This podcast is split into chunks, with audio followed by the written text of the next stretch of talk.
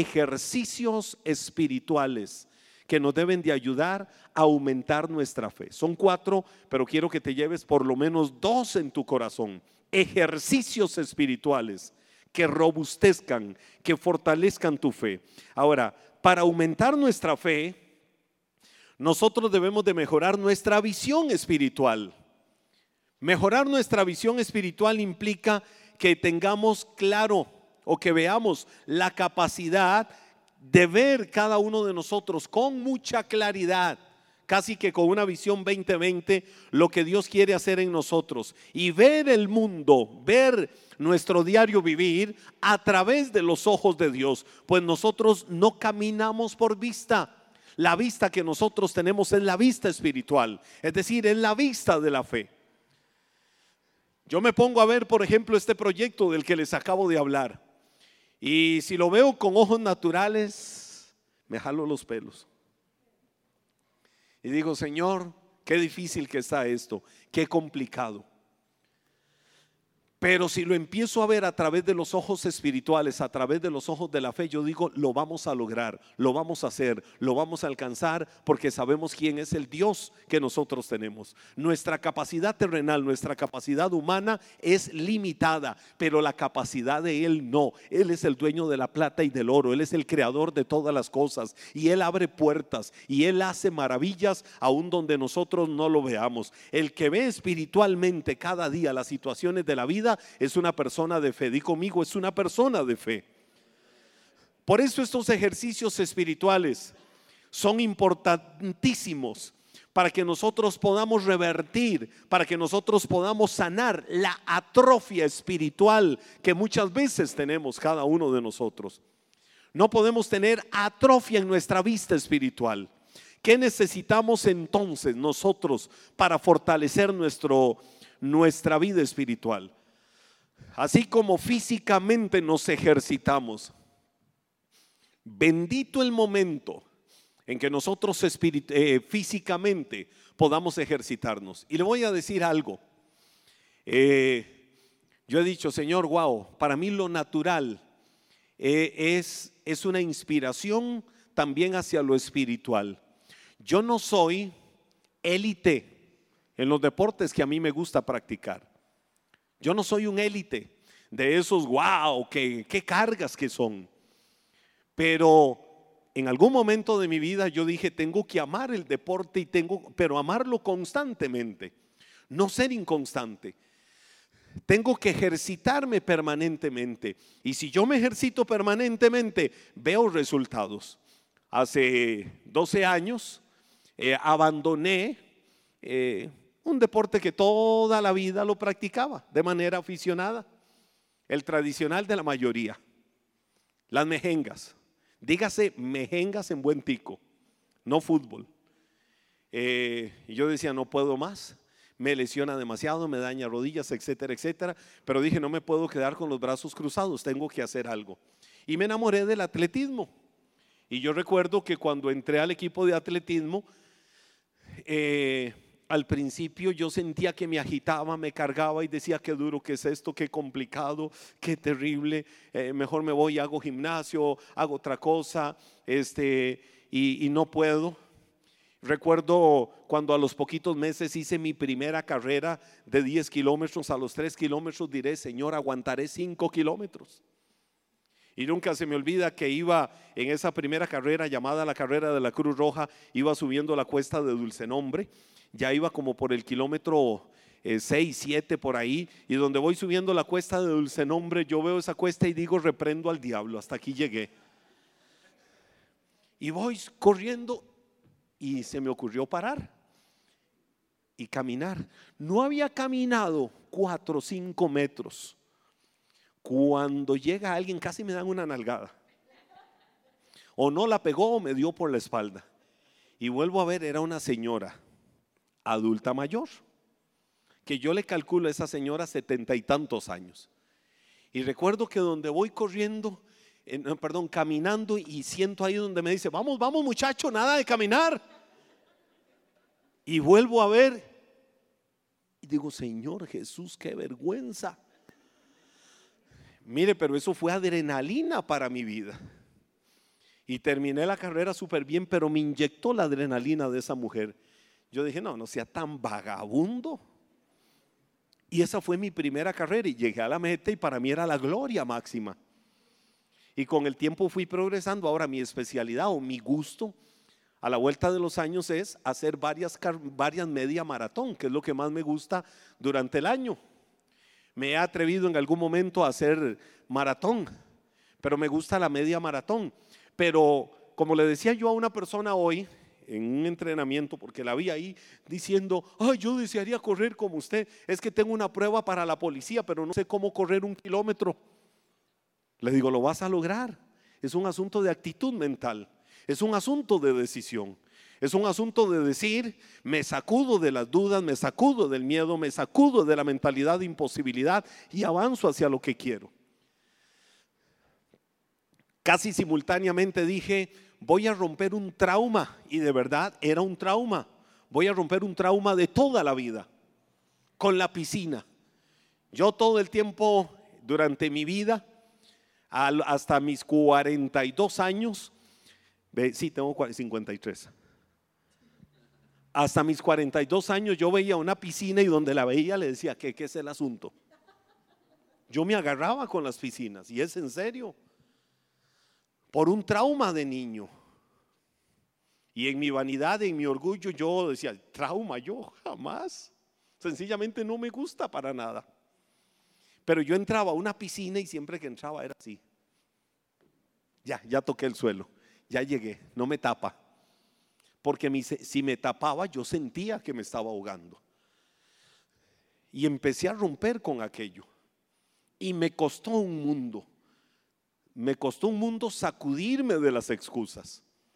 Me costó un mundo hablarle a mi mente. Me costó un mundo tomar decisiones. Rompí aquello y lo logré. Y aprendí a nadar. Y hoy, por disciplina y esfuerzo, puedo nadar muy bien cualquiera de todos los estilos de natación. Y tengo mis cuantos kilómetros que hago en una clase de menos de una hora. Pero hace 12 años no hacía ni un metro porque me embargaban las excusas. Cuando yo veo que uno puede lograr cosas rompiendo excusas y cuando veo estas cosas que yo hago, por eso decía, yo soy solo aficionado, yo no soy profesional ni élite en esto, pero cuando yo veo lo que he podido influenciar a cientos de personas para que practiquen ejercicio, para que hagan eh, cosas que les ayuden a amar el templo del Espíritu Santo, digo, Señor, ¿cuánto más no lo van a lograr si hacen ejercicios espirituales? que no tienen que ver con la religión. Mira, aquí en la iglesia hay un grupo de panzoncillos que se hacen llamar Teams Runner. Y aquí hay más de uno que veo que, que forman parte de ese grupo.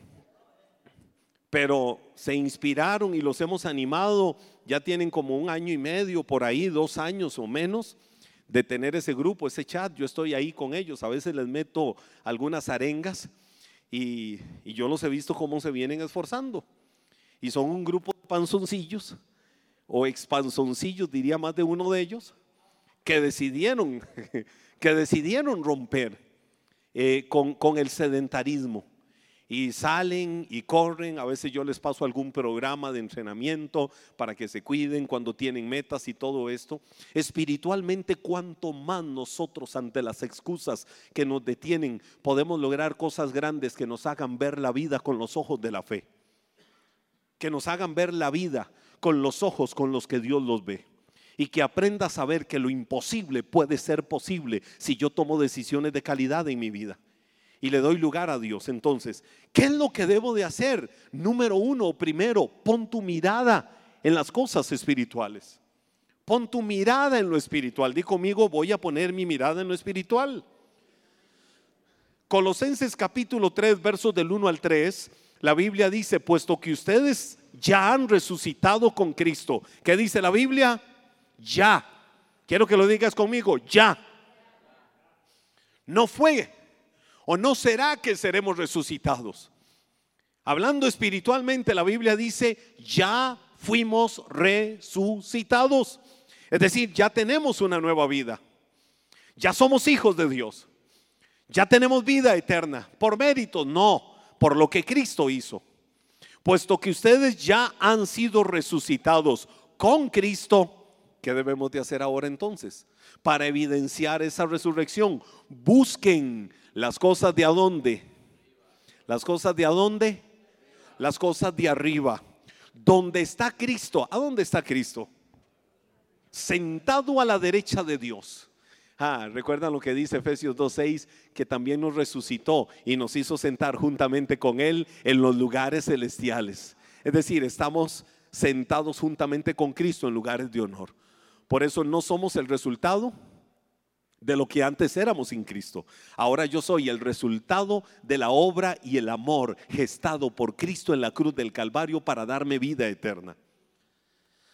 Entonces dice la palabra, pongan la mira en las cosas del cielo, no en las de la tierra, porque ustedes ya han muerto.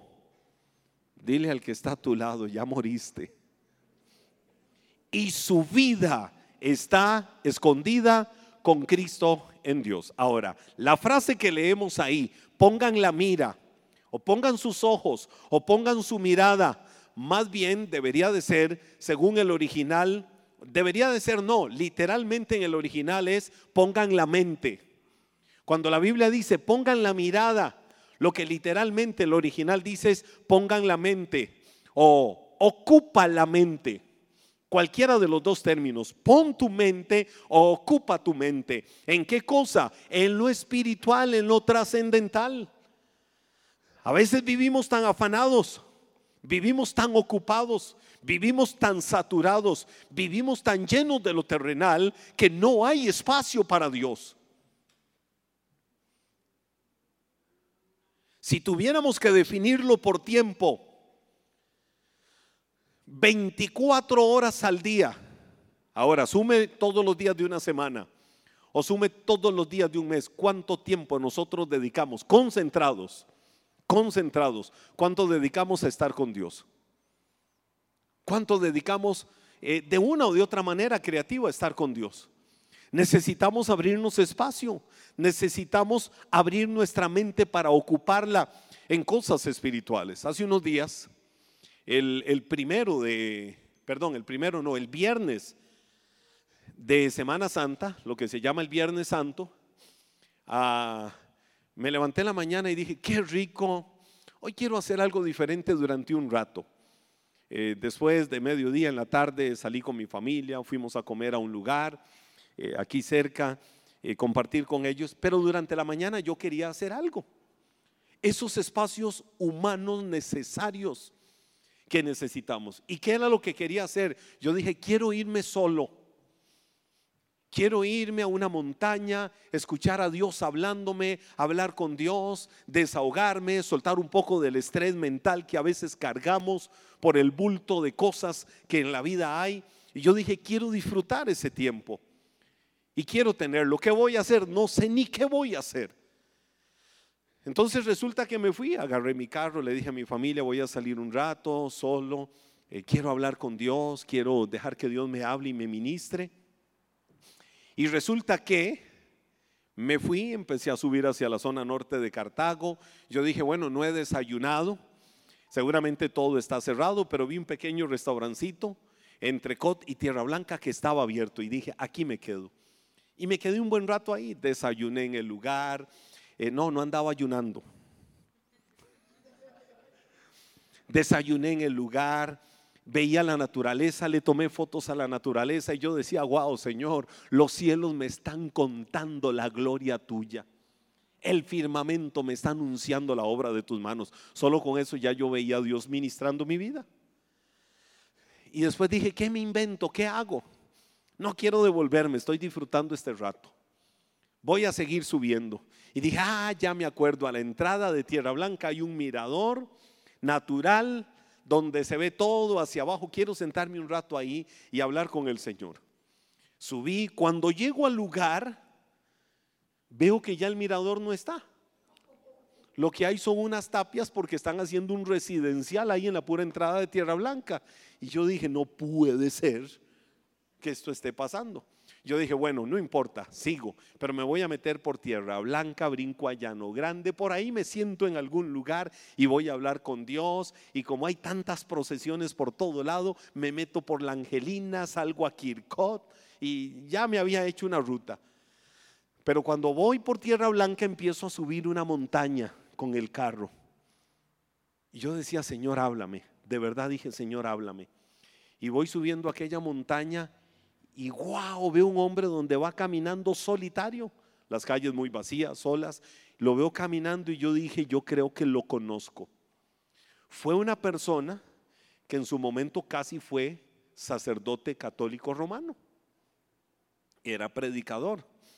Y en una etapa dura de su vida, eh, Dios me permitió ayudarlo, restaurarlo, levantarlo, eh, luego fue al seminario bíblico, estudió, se preparó, hoy está dedicado 100% a su familia, a su empresa, y lo veo caminando, paro el carro, nos saludamos, le digo, qué bendición, qué bueno eh, verte, y me dice, sí, eh, me dice, viera que salí a caminar un rato, andar meditando, le digo, pues andamos en lo mismo. Nos quedamos hablando una hora ahí. Oiga, Dios me habló de formas impresionantes a través de ese hombre. Yo dije, Señor, logré lo que buscaba en este tiempo. No andaba detrás de esto, pero me alcanzó tu bendición. Y seguí mi ruta. Y ya después seguí, llegué a la Angelina y sí me paré un rato a contemplar hacia San José y darle gloria a Dios. Y terminé esa travesía como a la una de la tarde. Pero ¿qué te quiero decir con esto? Cuando hay una actitud de decir, Señor, yo quiero proponerme buscar las cosas de arriba, donde está Cristo sentado a la diestra del Padre, te voy a decir algo, te vas a tropezar con las bendiciones. A veces decimos, Señor, quiero que me bendigas. Señor, quiero que me hables. Señor, quiero que traigas. Señor, quiero que me des. Pero ¿cómo Dios te va a dar? ¿Cómo Dios te va a hablar? ¿Cómo Dios te va a ministrar si estás ocupado en tantos afanes del mundo terrenal que no hay un espacio para que Dios pueda hablar y Dios pueda ministrar tu corazón? Entonces ahí es donde muchas veces nosotros no permitimos que Dios nos hable. Tenemos que abrirnos. Y abrirnos a lo espiritual no es en qué mundo místico me meto. No, aprovecha tus tiempos para Dios. Hay gente, mire, que yo la admiro. Le voy a decir algo, si yo tengo que meterme dos, tres horas en oración, lo hago, feliz de la vida. Pero cada uno tiene su gusto. Si yo tengo que meterme a un ayuno de dos, tres días, lo hago con gusto. Siempre con la prudencia, cada uno de, porque cada uno conoce su, su cuerpo. Lo hago con gusto. Eh, viví, le contaba a una persona hace unos días, eh, viví tiempos, porque recordábamos ahora en Semana Santa, yo le decía, recuerdo eh, en mi primera juventud, en mi adolescencia, estaba yo en el colegio y recuerdo una vez un ayuno de una semana que hicimos. Al tercer día yo me levanté enfermo y me levanté enfermo porque tenía aquí pegado el olor al caldo de frijol con huevo literalmente. Y yo decía, ¿será que el diablo me está tentando? Y eso me enfermó. Pero logré salir adelante.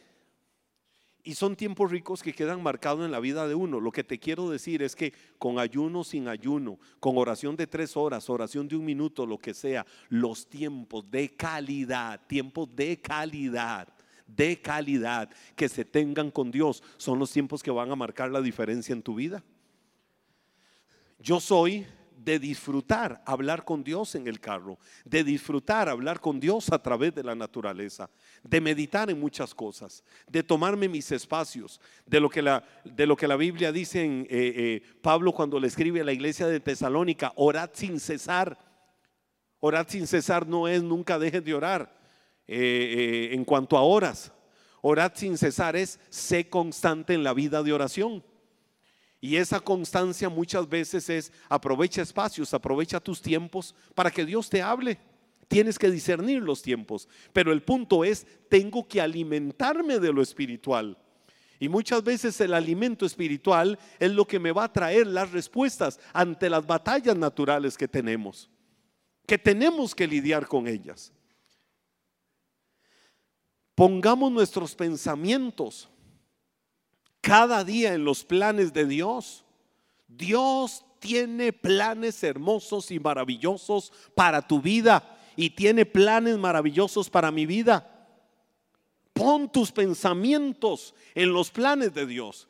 Quita tus pensamientos en los planes tuyos, donde parece muchas veces que Dios tiene la puerta cerrada o que Dios está puerta afuera. ¿Cuántos planes, cuántos propósitos, cuántas cosas hacemos y le decimos al Señor, te quedas allá afuera? Y entonces dejamos a Dios afuera. Invitemos a Dios a traer a nuestros planes. Invitemos a Dios a traer a nuestros proyectos, a nuestros pensamientos. Y yo te aseguro que vas a empezar a ver las cosas diferentes. No te vas a volver un místico religioso espiritualoide que está en una nube desde la cual vas a ver a todo mundo allá abajo. No, vas a seguir dependiendo cada día de la gracia de Dios. Pero vas a ver cómo Dios habla, cómo Dios ministra, cómo Dios actúa, cómo Dios trabaja a través de tu vida. Y cómo Dios responde ante las diferentes necesidades. Cómo Dios responde ante las diferentes situaciones que enfrentamos en la vida. Hay un punto aquí poderosísimo, poderosísimo, y es el número dos.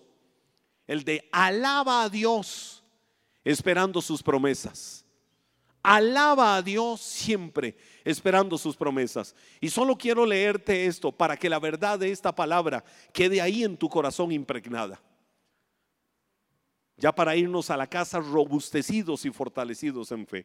Dice la Biblia en el libro de Romanos capítulo 4, versos del 13 al 21. Son algunos versículos y con estos quiero terminar, pero que esta palabra hable y ministre tu corazón. Romanos capítulo 4 versos del 13 al 21 dice, porque la promesa dada a Abraham y a su descendencia en cuanto que recibiría el mundo como herencia, no le fue dada por la ley, sino por la justicia que se basa en la fe. Pues si los que van a recibir la herencia, los que van a recibir la herencia, los que son herederos, se basan en la ley, la fe resulta vana y la promesa queda anulada, porque la ley produce castigo, pero donde no hay ley tampoco hay transgresión. Por tanto, la promesa se recibe por fe. Hay promesas de Dios para tu vida que no las estás viendo, pero las puedes saludar y decir, Dios, yo lo creo. Y mis ojos naturales hoy no lo ven, pero mis espirituales cada día la ven más grande y voy a verlo aún naturalmente. El cumplimiento de tus promesas sobre mi vida cada día. A Abraham le sucedió.